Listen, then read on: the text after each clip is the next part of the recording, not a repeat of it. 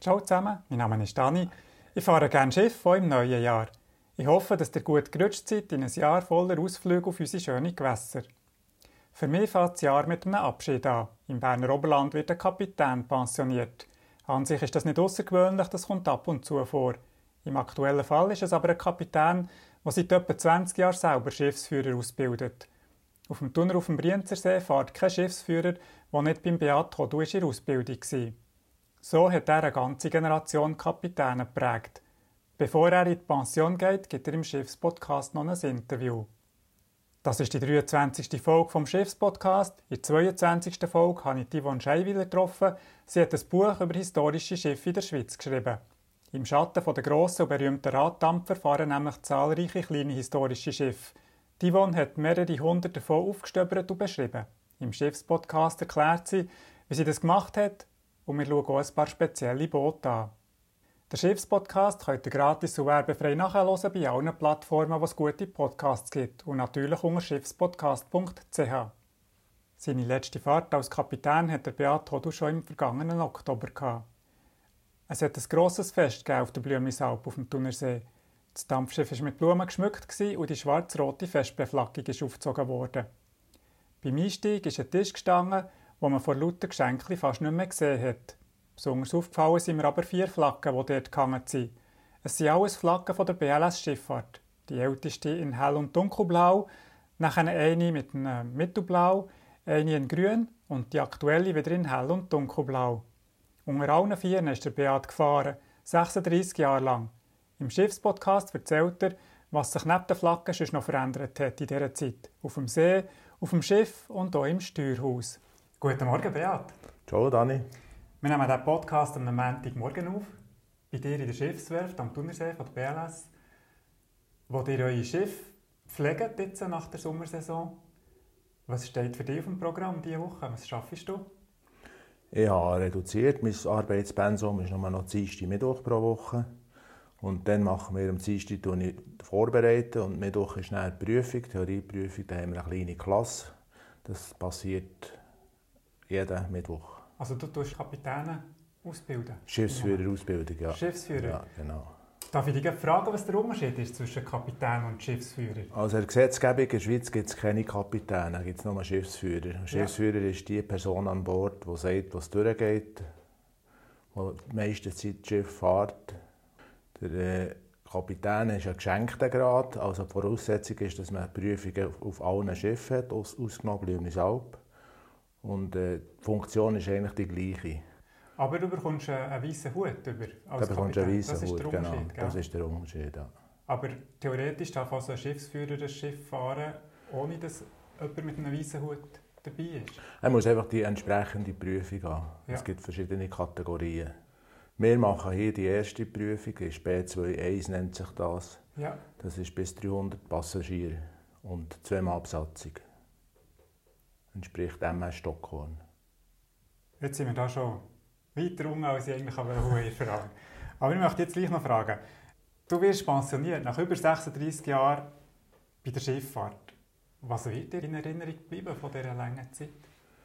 Ja, die gute Kameradschaft, die wir gerne hatten. Zum Teil verkehrt mal privat miteinander. Das, hat, das werde ich sicher ein bisschen vermissen. Ich habe dich kennen als höflicher und zurückhaltender Mensch, aber ich frage dich jetzt trotzdem, gibt es so etwas, das du nicht wirst vermissen oder froh bist, dass du es nicht mehr hast? Ja, eigentlich nicht. Also... Ah, ich denke, dass du nichts willst sagen zu dem oder nichts kannst sagen. ja, was, was ich sicher nicht vermisse, sind Fahrpläne, die man muss einhalten muss und fast keine Chance mehr hat, dass man, dass man sich einhalten kann. Da komme ich gerne noch darauf zurück. Du hast eine ganze Generation von Kapitänen ausgebildet und prägt, nämlich alle, die jetzt auf dem Thunersee fahren und ein Stück weit auch die vom Brienzersee. Seit wann tust du Schiffsführer ausbilden? Das ist noch schwierig. Das hat so schleichend angefangen. Also, als ich hierher bekam, bin ich zum Lenti-Team gekommen. Das ist die Mannschaft, die mit dem Du-2, unserem Schlepper, auf dem See unterwegs ist und geht Pfeil rammen. Und dann mhm. bin ich noch mit Friedrich Erich und Dietrich Hugo bin ich auf diesem Schiff. Ich habe dann irgendwann mal die Leitung übernommen von dem Lenti-Team und da sind wir jahrelang die gleichen Leute haben das gemacht. Wir haben dann Niesen können für uns gewinnen, haben den umbauen, dass er uns nützt. Und dann ist der Stucki Hans-Peter, der Werfmeister war, dazu mal, hat mich gefragt, ob ich nicht könnte die Ausbildung übernehmen könnte. Und das war ein schleichender Prozess. Es hat auch keine Unterlagen gegeben. Ich musste das alles machen. Und ja, was soll ich dir sagen, das ist um die 20 Jahre umgeht das sicher. Du noch mal eine Klammer, schnell die Arbeit im Lenti-Team, das ist noch harte Arbeit, oder? Ich sehe es manchmal, wenn es schneit oder wenn es kalt ist. Ja, das ist eine harte Arbeit. Vor allem dann hatten wir keine Niesen. Das war einfach der U2. Da warst du den ganzen Tag draußen, mit auf dem See, mit diesem Schiff. Und nachher haben sie das Oberhäufeli verkauft nach Holland und haben den Niesen verkaufen oder abfragen. Da haben wir uns dann angefangen Und haben gesagt, äh, wir wollen das Schiff für unsere Zwecke umbauen und wenn wir es nicht bekommen, dann gehen wir nicht mehr auf Lente. Und er hat dann gefunden, das sei Erpressung. Und wir haben dann gesagt, ja, das kann schon sein, aber es ist jetzt einfach so. Und dann hat man dann nie hat man dementsprechend dann um, umbauen, ausbauen und das ist heute eine gute Sache. Erleichtert natürlich die Arbeit enorm. Aber jetzt bin ich abgeschweift. Eben, wir waren bei der Kapitänsausbildung. Welchen Schwerpunkt hast du bei der Ausbildung gesetzt? Was war dir wichtig? Die Sicherheit. Dass auch keine Risiken eingegangen werden, wo man muss sagen, uh, das könnte knapp werden. Sicherheit ist oberstes Gebot. Also wenn einer lauert im Steuerhaus, dann macht dir das hässig? Dann macht mir das hässig, ja. Und was sind die Eigenschaften, die einen guten Schiffsführer ausmachen? Ja, er muss sattelfest sein, er muss das Zeug können. Und er muss die Mannschaft können führen ohne dass sie merken, dass sie geführt werden, im Grunde genommen. Auf einem Schiff, das ist überall so, herrscht Hierarchie. Und das ist manchmal so ein bisschen zweischneidig schwer, dass man Hierarchie, die passiert, auf der anderen Seite wird man den Lohn der Mannschaft, den guten, die gute Zusammenhalt, wird man nicht gefährden. Also es ist so eine Gratwanderung zwischen Befehlen und, und, und Kameradschaft. Halt. Genau, du hast ja Kameradschaft angesprochen. Genau. genau. Und in der Regel ist das überhaupt kein Problem, weil jeder weiß, was er machen muss. Und du hast es vorhin gesagt, wenn gelauert wird, dann macht mir das hässig. Können alle Leute Schiffsführer werden, die das möchten? Also die Bedingung, dass du hier kannst kannst, ist, dass du einen technisch-handwerklichen Beruf hast. Also ich habe Metallbauschlosser gelernt Mechaniker braucht es, es braucht Stromer und so weiter. Und dann müssen sie eine Matrosenausbildung machen. Aber es ist nicht so, dass man irgendwie einen speziellen Charakter haben muss? Ja, das, es gibt Schifffahrtsgesellschaften, die das, die das äh, prüfen, also Testen machen. Wir machen das nicht. Also ja. im Grunde noch kann jeder, der Schiffsführer werden kann, eigentlich, hat, bekommt die Chance. Nicht jeder oder nicht jede eignet sich dafür, aber das wird sich, die werden sich dann auch nicht mehr melden. Schon die Theorie ist natürlich eine riesige Hürde, die muss genommen werden Und da ist nicht jeder bereit dazu. Aber bei der Kapitänsprüfung gibt es ja einen theoretischen und einen praktischen Teil. Und einer von deinen Schülern hat das im Schiffspodcast schon erklärt. Es ist Nummer 18 für die, die es nachhören wollen. Bei der Theorie geht es darum, Vorschriften auswendig zu lernen und das sind eben ziemlich viel, habe ich gehört. Ja, das ist extrem viel, ja. Also du hast hier einen Ordner dabei, der Stapel Papier ist etwa 6 cm hoch, schätze ich jetzt mal. Ja, unsere Gesetzgebung ist Binnenschifffahrtsverordnung und Schiffbauverordnung und Ausführungsbestimmungen, das sind die grünen Gesetzesbücher und die müsst ihr quasi auswendig können, mehr oder weniger. Aber jetzt gibt es natürlich äh, Sachen, die man auswendig lernen kann, die ganze Signalisation oder Lichterführung, das ist ein Auswendiglernen. Es gibt aber auch Fragen, die technisches Verständnis voraussetzt. Zum Beispiel, was passiert mit dem Schiff mit zeitlicher Personenverschiebung, mit zeitlicher Last und so weiter. Vor allem, dass man dann weiss, was kann man dagegen machen kann. Wie reagiert man, dass es nicht gefährlich ist. Und da gibt es auch ein paar Fragen. Archimedisches Prinzip ist so eine Verständnisfrage zum Beispiel, warum das ein Schiff, das Stahl ist, kann schwimmen. So Sachen werden dort auch behandelt. Es ist wegen, der, wegen dem Wasser, das es verdrängt? Genau. Bewusst ja, ist es. schon Schiffsführer. Nein, dann kann natürlich all die anderen Sachen nicht. Ändern die Vorschriften häufig, wenn du jetzt das seit 20 Jahren Ja, ja also Ich sage jetzt im Groben nicht, aber im Feinen ändert dauernd irgendetwas. Ja. Mhm. Und sind so mehr geworden jetzt in dieser Zeit? Sind es mehr Vorschriften geworden? Ich denke, das ist etwa gleich. Und da, wir haben jetzt immer von Schiffsführer geredet, also von der männlichen Form. Hast du Schiffsführerinnen ausgebildet mal? Ja, mehrere. Aber im Moment hat es, glaube ich, keine auf dem und Brienzersee. Äh, dem Thunersee wäre die Irene Thomann, aber die hat jetzt gegen weniger, die ist mehr wieder in den Kassendienst zurück. Und äh, eine ist auf den Vierwaldstättersee abgewandert. Vom Brienzersee, ja. Genau. Die war auch hier in Theorie. Gewesen. Die anderen die sie, haben gekündigt und sind gegangen. Aber es sind schon auffallend weniger Frauen als Männer. Was denkst du, an was liegt das? Ja, das ist halt ein traditioneller Beruf und das wird wahrscheinlich jetzt zunehmend ändern, dass mehr Frauen werden diesen Beruf ergreifen. Ja. Das ist auch gut. Ich stelle mir auch vor, du musst einen handwerklichen Beruf haben, so wie du es vorhin erklärt hast. Und schon dort fängt es ja wahrscheinlich an, dass das mehr Männer lehren als Frauen. Also schon die Ja, Vorauswahl. Das würde ich jetzt nicht umschreiben, weil es gibt natürlich von den Frauen Elektriker, haben wir, MalerInnen. Der Maler ist heute auch ein sehr weiblicher Beruf, natürlich gibt es viel. Elektrikerinnen und aussen auch. Aber ist das nur eine Frage von der Zeit in dem Fall, bis wir mehr Frauen sehen im Steuerhaus? Ich denke es ja. Ich denke, es. Früher wäre das undenkbar gewesen. Und jetzt ist es, da schaut niemand mehr nebenan. Jetzt haben wir von der theoretischen Prüfung geredet, jetzt kommt dann die praktische Prüfung. Also wenn jemand die theoretische bestanden hat, dann kommt er dann, oder ist er dann zu dir in die Fahrstunde gekommen. Genau.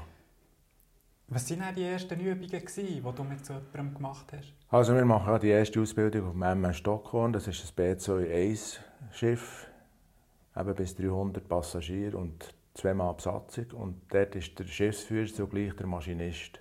Also das Erste, was wir machen, ist Erlente, das Schiff von zuoberst bis zu unterst anschauen, erklären, ausbilden. Und wenn die das beherrschen, dann können wir dann auf den See und dann testen wir mal die Fahreigenschaft von diesem Schiff testen, also geradeaus fahren, läuft es aus dem Ruder oder geht es schön gerade. Wir machen Notmanöver und so weiter. Und da fährst du mit Notmanöver an? Nein, das ist schon nicht gerade. Schon nicht gerade. ja. Und dann, äh, der zweite Schritt ist dann, dass sie lernen, an eine Station herzufahren. Das ist noch ein bisschen tricky mit dem Stockhorn. Es hat nur eine Schraube, also einen Antrieb. Und wenn man rückwärts macht, hat man den Radeffekt, also dann geht das Heck über das Steuerbord weg. Das ist noch so ein bisschen tricky. Das muss man einberechnen. Das muss man einberechnen, ja. Wenn man fährt. Ich kann mich noch besinnen, dass es auf dem Thunersee viele kleinere Schiffe hatte. Noch. Ja, Hat man dann früher mit denen die Ausbildung gemacht? ja eine Zeit lang mit dem Niesen. Ja. Also das wäre aber bis 60 Personen B1. Nein, das ist, nein, nein, da hat man Wäre das ja auch 60 Personen können nehmen. Ist das so Das ist schon B21, ja.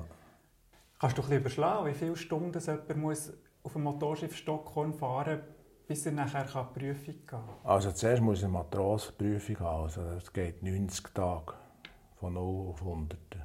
Aber da fährt er einfach auf einem Kursschiff im Fahrplan mit. Genau, genau. Und dort die, die Zeit ist vorgeschrieben, die er dann muss haben als, als äh, Matros quasi auf dem Schiff. Und nachher kann er in die Ausbildung auf dem Stockholm und dort braucht es dann 35 Tage, bis er dann eine Prüfung zugelassen ist. Und dort wird Buch geführt und das wird vom Bundesamt kontrolliert. Das Motorschiff Stockholm fährt selten im Fahrplan. Also sind das die Ausbildungsfahrten in diesem Fall, 35 Also durch den Sommer durch ist er als Matros drauf, das sind die diversen Fahrten, die da existieren. Und nachher im Winter haben wir es jetzt aber so gemacht, dass wir einfach als Ausbildungsschiff unterwegs waren, ohne Passagier. Und das hat natürlich den Vorteil, dass man all die Rollübungen, Mann über Bord, Feuer, Leck und so weiter, da gibt es eine ganze Zielete, dass man das ungestört hat können üben Weil mit Passagier ist das fast nicht möglich. Und in der zweiten Phase hat man dann extra ein Kursli definiert, im unteren Seebecken quasi, wo man dann eigentlich hat, äh, angeboten der Kundschaft, aber zugleich war es dann einfach Ausbildung. Gewesen. Da kommt natürlich der psychische Druck noch, weil man hört im Steuerhaus, was die Hänger auf dem Sonnendeck reden, oder? Dann hört man dann wie ein Grossvater zum Gil und sagt, schau jetzt, wenn wir schauen, ob er kann, der Mann, schau jetzt. Jetzt ist er angeputscht, der Mann. Oh je. Und das hört man natürlich Ja. und das kann bei diesen Leuten so ein bisschen psychischen Stress auslösen. Passagiere sind sich das wahrscheinlich auch nicht bewusst. Nein, überhaupt nicht. Es ist auch nicht böse gemeint. Du hast die Rollenübungen angesprochen. Mit welcher tun sich denn die jungen Leute am schwersten?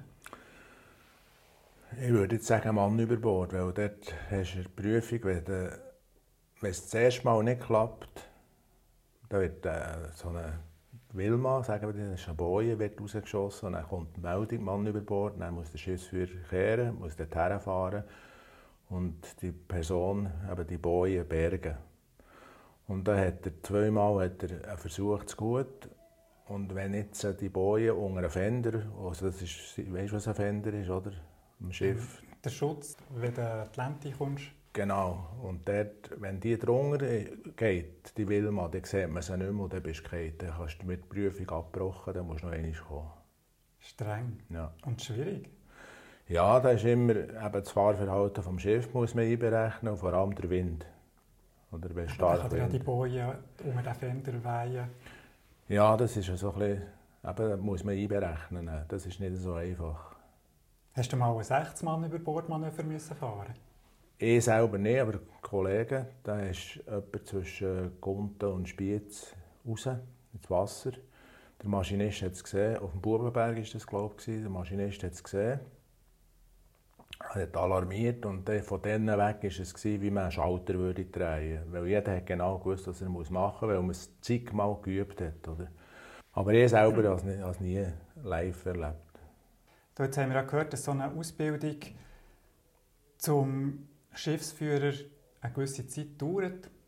Aber ein Kapitän hat ja wahrscheinlich nicht so eine lange Kündigungsfrist.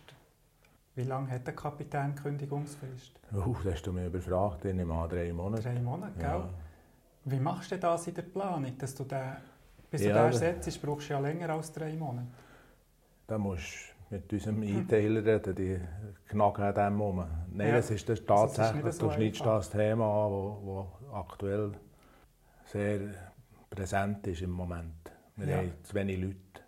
Und das ist genau das, was du sagst. Du kannst nicht eine Schublade auftun und dann kommt der Kapitän raus. Das geht von null, äh, schätzungsweise 15 Jahre, bis einer Kapitän ist. Das ist eine lange Zeit. Das ist eine lange Zeit. Ja. Es ging sicher auch schneller, aber die Qualität leidet enorm. Ja. Wenn man anfängt, so Schle- Schnellblech machen, gut, man kann ja das nur innerhalb der vorgeschriebenen Tage vom Bundesamt.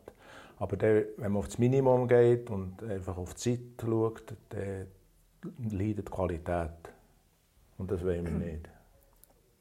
Was ist denn das, was so lange Zeit braucht? Ist das das Erfahrungssammeln? Ja, das ist der.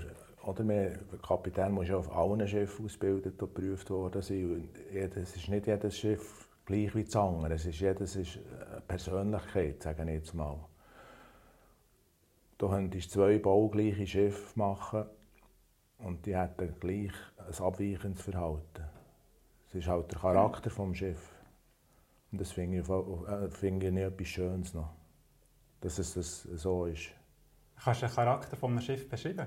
Das Dampfschiff Blümisalp zum Beispiel. Was hat sie für einen Charakter?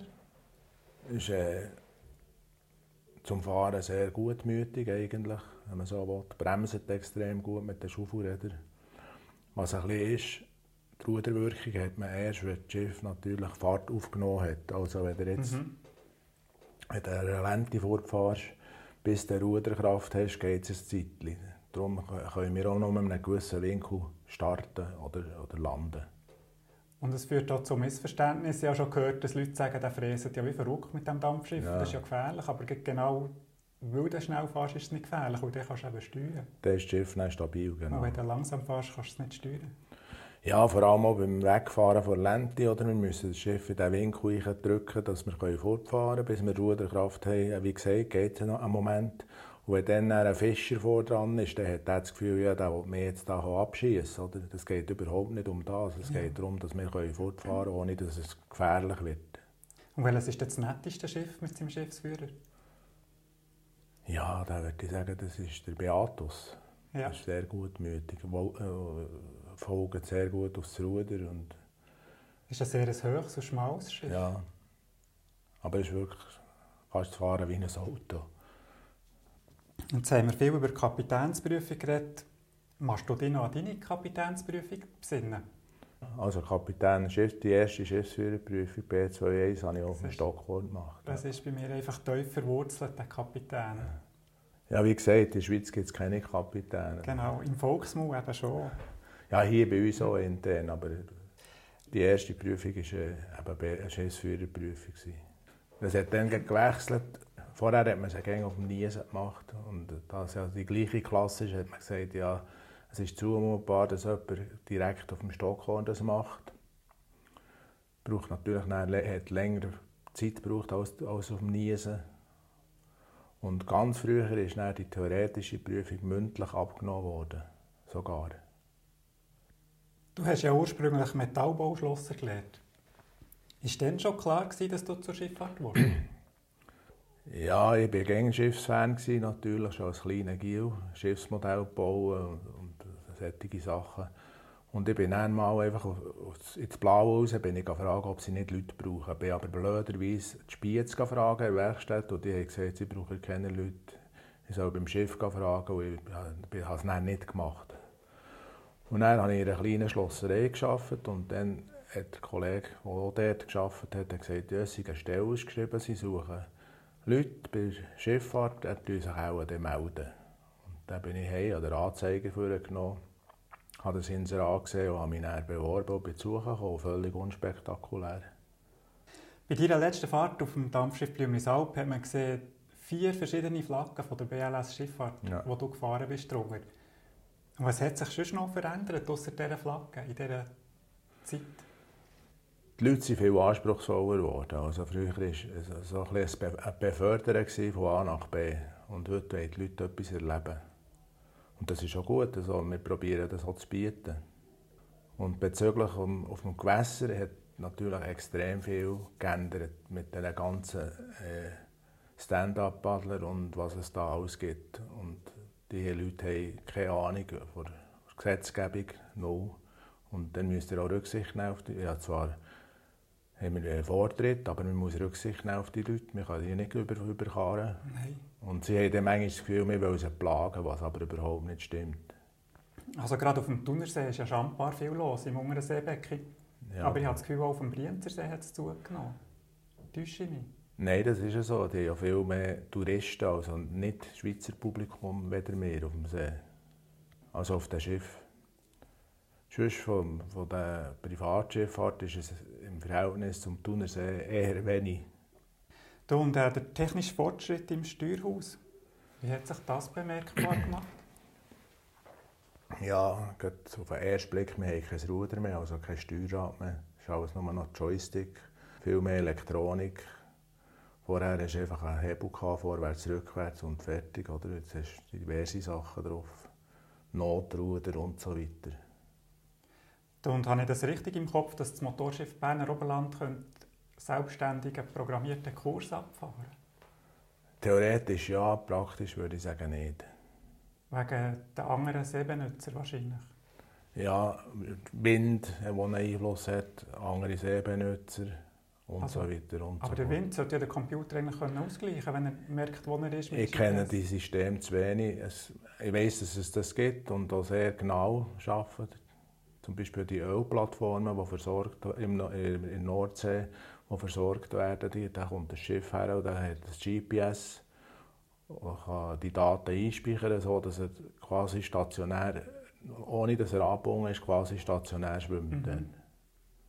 Das wäre sicher theoretisch möglich, aber macht von mir aus gesehen auch keinen Sinn. Also, es wäre auch gefährlich, denke ich mir. Aber auf so einem vielbefahrenen Gewässer wie ja. im Thunersee ist das wahrscheinlich auf absehbare Bei der Atlantiküberquerung ist das klar, da kann man das einschalten. Oder? Ja. Du hast darüber geredet, dass sich Passagiere verändert haben und ich habe mir dann aufgeschrieben, dass du auch schon prominente Passagiere hast. An wen machst du dich da noch am liebsten besinnen? Ja, Adolf Ogi war natürlich das Highlight. Auf welchem Schiff war er? Blümisalp. Also er ist mehrmals gekommen, also nicht im gleichen Jahr, aber er ist mehrmals ist er zu mir gekommen. Wenn er es lässt, ist mir auch so ein bisschen vorgekommen wie ein kleiner Gil. Er hat gesagt, ja, ich muss eben heute zur Frau. Aber ich komme dann auch wieder, darf ich? nehme jetzt mal nicht an, dass er den Schiffspodcast hört. Aber Herr Rogi, wenn ihr es hört, dann schreibt mir doch ein Mail bitte. Das würde mich freuen. Und äh, wie hat sie geheißen? Bundesrätin. Frau Wittmer-Schlumpf. Genau, die ist geflüchtet, weil alle ein Autogramm wollten. Hat sie gefragt, ob sie zu mir ruhen dürfte kommen. Und wir haben es dann auch lustig gehabt. Aber du hast sie in dem Fall nicht um ein Autogramm gebeten. Nein, nein. nein, nein. Wir haben vorhin Und kurz... excuse, noch kommt mir noch jemand wegen dem Lachen, die Lisa Lotte Pulver. Die hat ein ganz markantes Lachen, ist ein sehr Fröhliches. Die war auch bei mir im Steuerhaus, auf der Blümlisau. Aber ist jetzt so die Anführungszeichen gewöhnlichen Leute, sie müssen nicht prominent sein. Die sind gleich viel wert. Selbstverständlich. Wir haben darüber geredet, eben von Schiffen, die ausgemustert werden. Wie ist das für dich als Schiffsführer, wenn so ein Schiff ausgemustert wird? Also es gibt schon gewisse Herzschmerz, würde ich sagen. Es ist, man hat mit diesen Schiffen so viel erlebt und so viele schöne Stunden und, und eben Erlebnisse gehabt. Das tut schon ein bisschen weh. Obwohl das ja eigentlich eine tote Materie ist. Also, Ja, aber ich habe mir überlegt, so wie du mit dem Schiff fährst, für Geld zu verdienen, so tue ich mit dem Computer arbeiten, für Geld zu verdienen. Und mir macht es gar nicht aus, den ab und zu auszuwechseln und neue zu kaufen. Aber beim Schiff hat man gleich so ein bisschen eine Beziehung dazu in diesem Fall. ja, das hat schon angefangen im MS Thun, später Küburg. Bin ich dabei gewesen beim. Haben wir Mit Sch- Schweissbrunner haben wir dort hantiert. Und Stadt Bern und Niederhorn, das war eine Firma, die das gemacht hat. Aber es, ja, ich bin ein paar Mal schauen, die Halle durch, wie das auch aussieht. Das, das hat dem schon ein bisschen wehgetan. Das, das ist nicht der Computer, den man fortschießt. Also sicher nicht. Du etwas ganz anderes. Du spielst schon Schlagzeug und singst in einer Band. Das ist ja so, ja. Triophonics heisst sie. Was spielt ihr für Musik? Ja, mehrheitlich so Coverversionen und auch ein Anteil eigene Sachen, eigene Kompositionen. Dürfen wir ein paar Takte aus einem Stück hören im Schiffspodcast? Ja, sicher, ja. Welches schlägst du vor? Äh, Ein eigenes, it has to be like this. It has to be like this. Von Triophonics. So many things I would ask you.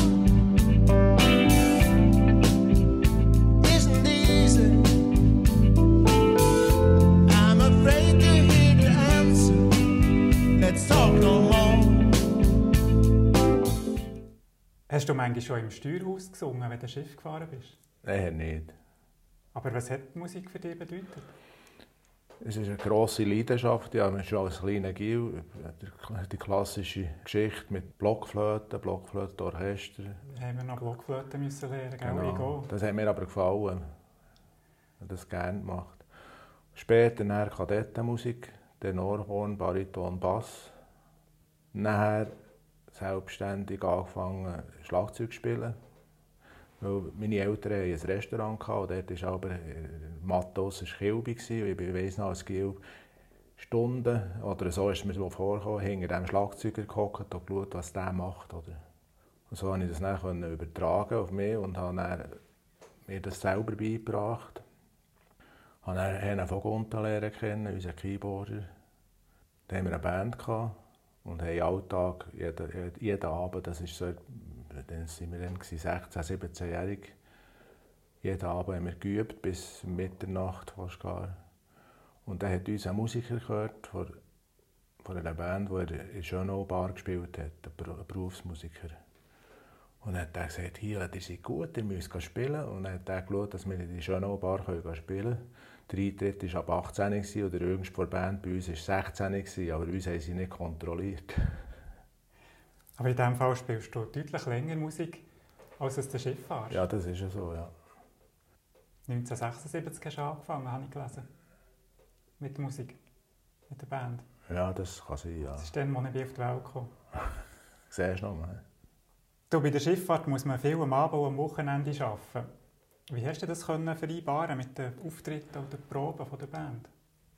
Wir können so Urlaubsgesuche machen, das habe ich jeweils gemacht frühzeitig, wenn wir gewusst haben, dass wir spielen Und unsere Einteiler, Diensteinteiler, Graberjörg und und Portmann Thomas, die haben geschaut, dass es irgendwie geht. Es ist meistens oder fast immer gegangen. Mhm.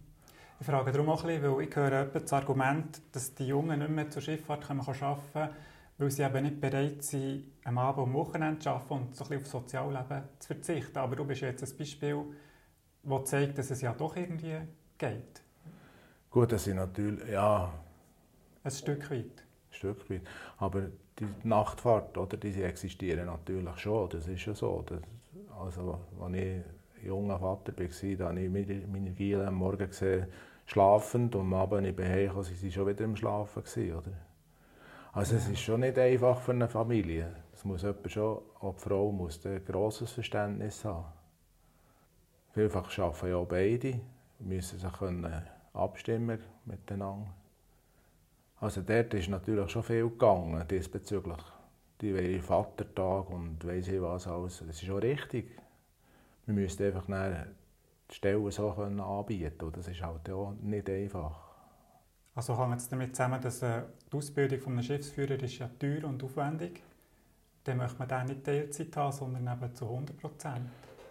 Ja, sie müssen auch unterschreiben, wenn sie die ganze Ausbildung kommen, müssen sie unterschreiben, dass wenn sie die Ausbildung abbrechen, einen gewissen Teil müssen zahlen Das hätte man müssen einführen weil das, das wäre schon nicht mehr gegangen. Ja. Ein anderes Thema bei der Schifffahrt ist auch der Umweltschutz. Und du hast vorhin gesagt, du willst es nicht vermissen, einen Fahrplan hinten nachher zu fräsen. Aber jetzt wäre ja eine gute, eine gute Möglichkeit, Treibstoff und, und CO2 zu sparen, langsamer zu fahren. Aber da siehst du kein Potenzial auf dem Thunersee. Ein Platz wird schon mal, aber es ist natürlich so, dass wir nicht isoliert sind, sondern wir hängen mit anderen Unternehmungen zusammen, also mit der Bahn. Die Leute wollen nicht eine halbe Stunde warten, bis ein Schiff kommt, die wollen umsteigen. Das ist nicht einfach. Aber du hast dann zu tun, zu Interlaken und zu Brienz hast die Anschlüsse, die du musst haben Genau. Und da kannst du nicht einfach dran schreiben. Ja, merci vielmals, Beat, dass du hast Zeit gehabt für einen Schiffspodcast. Es war interessant. Eine letzte Frage möchte ich noch stellen. Der eine oder der andere Kapitän, der in den vergangenen Jahren pensioniert wurde, ist wieder im Steuerhaus auftaucht. Wird dir das auch passieren oder ist das Thema Schifffahrt für dich abgeschlossen? Also das Thema Schifffahrt ist sicher für mich nicht abgeschlossen. Aber dass ich selber Schiff fahren das ist abgeschlossen. Ja. So. Aber als Passagier wird man mich natürlich in der ganzen Schweiz auf einem Schiff antreffen. Freue mich nicht drauf. Alles Gute. Merci, Merci dir auch. Das war die 23. Folge vom Schiffspodcast mit dem Kapitän Beat Hodu, der über 36 Jahre lang auf dem Thunersee gearbeitet und eine ganze Generation Kapitäne geprägt hat. Ich hoffe, dass euch die Folge gefallen hat. Wenn ja, schreibt bitte eine gute Bewertung und tut den Schiffspodcast in eurem Freundeskreis weiterverbreiten. Ihr findet mich überall, wo es Podcasts gibt, zum Beispiel bei Apple Podcasts, Google Podcasts oder Spotify. Wenn ihr mir etwas schreiben wollt, Lob, Kritik oder eine Anregung, dann könnt ihr das machen per E-Mail an dani.schiffspodcast.ch. Ihr findet mich aber auch bei den sozialen Netzwerken, zum Beispiel bei Facebook und Instagram. Der nächste Schiffspodcast kommt am 1. Montag vom Februar raus. Das ist der 5. Ich probiere euch in diesem Jahr den Fahrplan beizubehalten. Im 2023 hat es geklappt. Das ist nicht immer einfach, wenn man das alleine und ehrenamtlich macht. Man hat mal Ferien, man ist mal krank oder hat im Beruf viel zu tun. Vor allem hat es aber auch geklappt, dank der Hilfe von Nautikerinnen und Nautikern, die sich Zeit für einen Schiffspodcast genommen haben. Und natürlich auch dank der Hilfe der Schiffsfahrtsgesellschaften, wo ich immer auf offene Türen gestoßen bin. Merci vielmals. Bis dann, volle Fahrt voraus!